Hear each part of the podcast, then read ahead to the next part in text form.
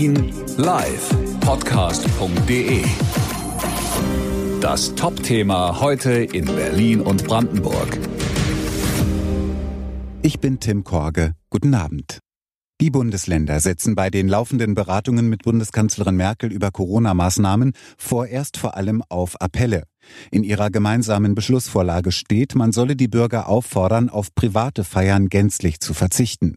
Keinerlei Angaben machen die Länder zum Thema Schulen. Der Bund will laut seiner Beschlussvorlage deutliche Beschränkungen, darunter eine Maskenpflicht an allen Schulen und Strafen bei Zuwiderhandlung gegen die Kontaktsperren. Bei Großdemos von Corona-Leugnern hier in Berlin stößt die Polizei immer mehr an ihre Grenzen, erklärte Polizeipräsidentin Barbara Slowik im Innenausschuss. Einfach weil sich nicht Einzelne, sondern oft Tausende den Auflagen und den Ansagen der Polizei widersetzten. Für Mittwoch ist eine neue Demonstration vor dem Reichstag mit 500 Teilnehmern angemeldet, so Slowik.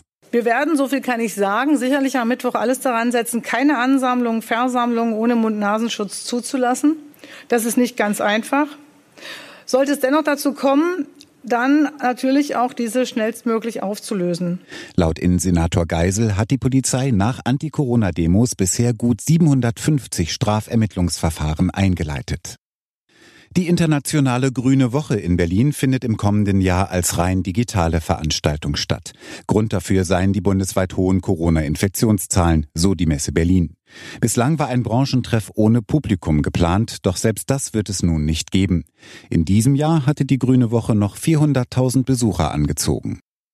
Der von der US-Firma Moderna entwickelte Corona-Impfstoff ist nach Angaben des Unternehmens zu knapp 95 Prozent wirksam. Das hätten Tests an 30.000 Menschen ergeben.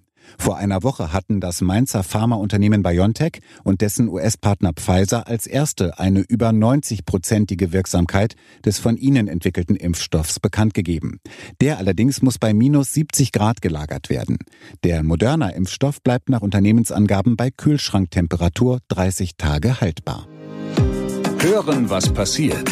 Berlin Live Podcast.de. Das war das Top-Thema heute in Berlin und Brandenburg.